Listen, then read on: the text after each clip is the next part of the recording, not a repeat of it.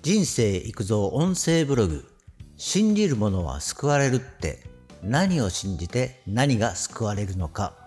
ことわざにもある。信じる者は救われる。今現代でも多くの人が使う言葉ですが何でもかんでも信じたらダメですね。信じて良いものと信じてダメなものは整理すると信じる者は救われるの本質が見えてきます。信じるか信じないかはあなた次第です。ということで、信じた結果は答えにあります。信じた結果は、信じたことによって自分自身に何が起きたか。つまり、信じた私がバカだったとなるのか、信じて本当に良かったとなるのか、ズバリこれだけです。例えば、めっちゃ小さなことですが、寿司屋の大将が、今日のハマチは最高にうまい騙されたと思って食べてみな。お客は、大将の言うことを信じて食べてよかった。めっちゃ美味しい。幸せ。とか、近所の奥さんが、明日のデパートの夏物バーゲンは絶対お得という噂を聞いたよ。私は、早起きして楽しみにして行ったけど、しょもいものばかりで、なんか信じてめっちゃ損した。信じるんじゃなかった。とか、まあ、普段ありそうなあまり罪深くない出来事ですね。しかし重要なのは、信じてよかった幸せを感じた。信じて損した、信じるんじゃなかったこの部分が全てです。次に、信じるものは何かを整理してみましょう。毎日のように人は信じるか信じないかの選択をしています。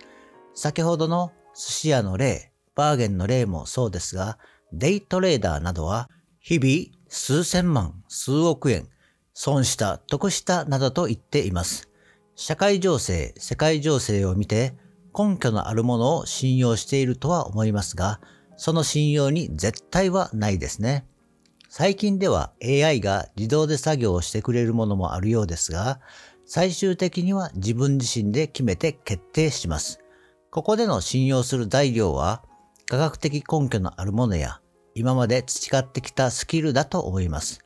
長年の勘なんていう人もいますがね。ある程度の根拠があり信用できるものです。医学もそうですね。長年の研究や科学によって実証されてきたもので判断します。薬もそうです。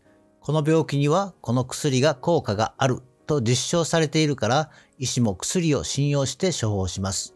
患者も医師が処方してくれたものだから信用します。次に、根拠が乏しく迷信めいたことはどうでしょう日本では北枕で寝てはいけない。夜に口笛を吹くと蛇が来る。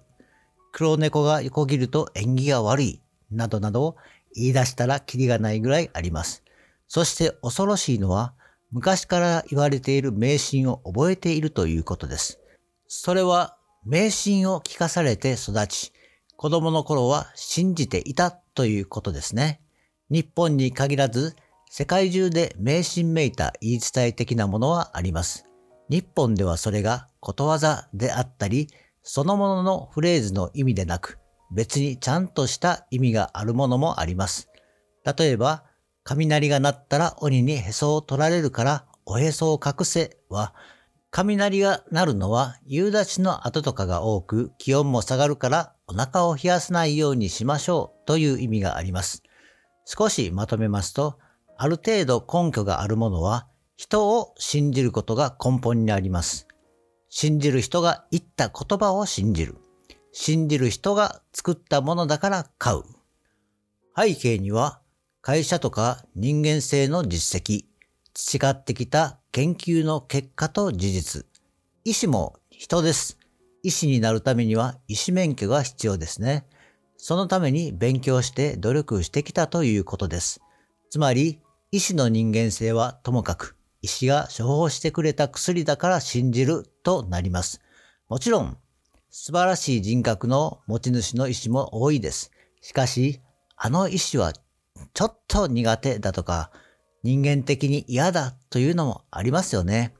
その医師がいる病院に行かなければいいのですが、その医師がいない地域だったら、その医師に処方してもらった薬を飲む以外は考えにくいですね。その時、不思議なことですが、薬があまり効き目がないという現象が起きてしまいます。先ほど、ある程度根拠のあるものだから信じるでしたが、やはりそこは人を信じる部分です。では、あまり根拠のないものはどうなのか？目に見えないものが多いですが、神様、仏様、迷信、都市伝説など、日本には神様が大勢います。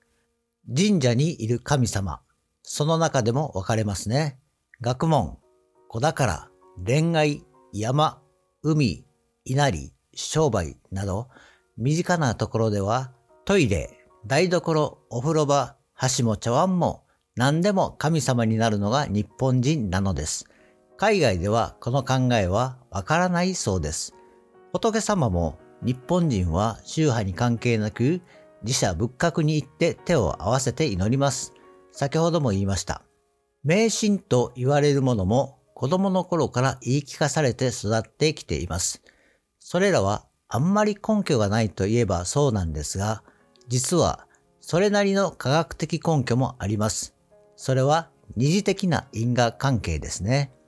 つまり、とにかくお寺に行ったら再銭を入れて手を合わせて祈ると心が少し晴れた気がしますよね。とにかく祈るだけでも心の変化が起きます。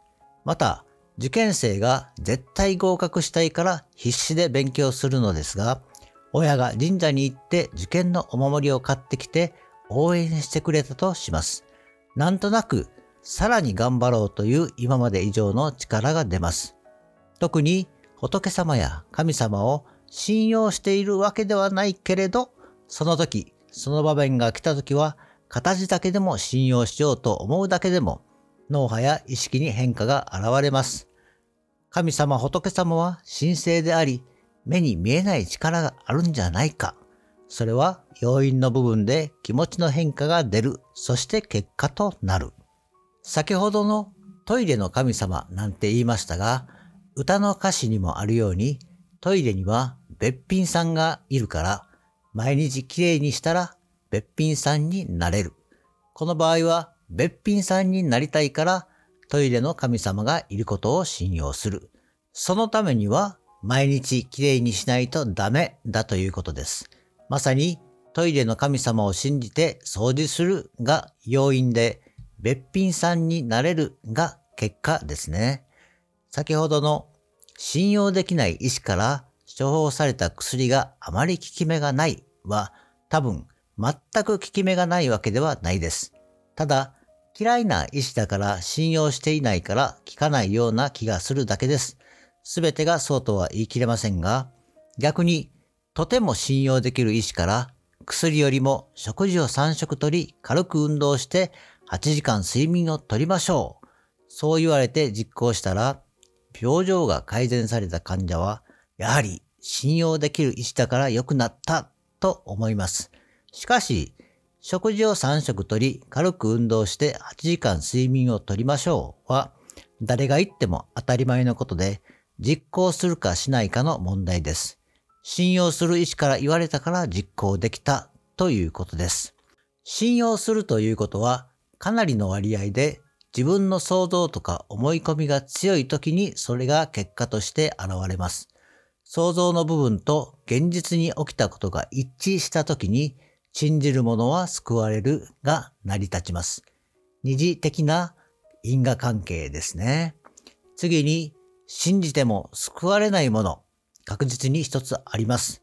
信じた結果、それは詐欺だった、騙された時です。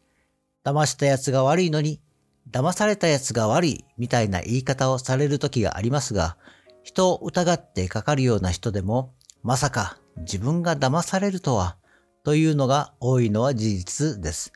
騙す人間は騙し方を勉強しているし、人を信用させるのが上手い人です。悪いこと以外良い仕事をすれば、十分結果を残せるようなスキルがある人が詐欺師だったりしますからね。信じても救われないのは確実に自分に不利益が生じた時です。金銭的な不利益もあるし、精神的な不利益もあります。マインドコントロールは特に怖いですね。信用させてしまえば、騙されていることすら気づかない。テレビドラマだけでなく、今も昔も実話として多くある話です。それを防ぐには何も信用しないのかというのは生活していく上で上等手段だとは言えません。性格もありますが、やはり初対面の人にいきなり心を許さないとか、じっくりと考えてから返事するとか、情報収集をしっかりするとかでしょうかね。インターネットの時代ですから、SNS 上でのトラブルも注意しましょう。さらに言うと、長年付き合いもあり、とてもいいやつだと思っていても、時代とともに環境も心境も変わり、良い人が良くない人にだってなり得ます。人は環境の変化で心理も変化してしまいます。強い意志と信念を確かめて負けないようにしましょう。そして自分が信じるのは勝手だが、他人を巻き込んではダメ。科学的根拠があろうがなかろうが、自分が信じてよかったと思うなら問題ないです。信じてそれに伴った行動をして結果が良い。誰にも迷惑はかけません。ただ注意することは自分が良かったことを信じたことが他人にも良いかというと決してそうではありません。信仰宗教などはそうですよね。勧誘することで得積みができる。大概の団体はそのように言いますが、信仰は自由ですから、自分が良いと思ったら信じてやるだけです。押し付けは良くないと私は思います。信じてよかったと思える結果の一つに安心できるがあります。お金の問題と健康の問題はセットで付きまとうことが多いですね。借金で生活費に困ると精神的な不安から病気になる場合があります。何かを信じてその不安を解消しようとする行動が重要です。すぐに結果が出なくても信じるものがあるだけで不安の軽減、少しの安心感が出てきます。安心感は重要ですよ。別に無理して何かを信じるというのでなく、日々精進してコツコツ行動することが何よりの信じる者は救われるだと思います。すべては自分自身の心の中にあると思います。最後にまとめ。信じるというのはその行為自体で行動を促し不安の軽減、安心感を生むなど心理的な効果があります。信じる行為は人生のプロセスの一環です。これから先、信じて裏切られることもあるかもしれません。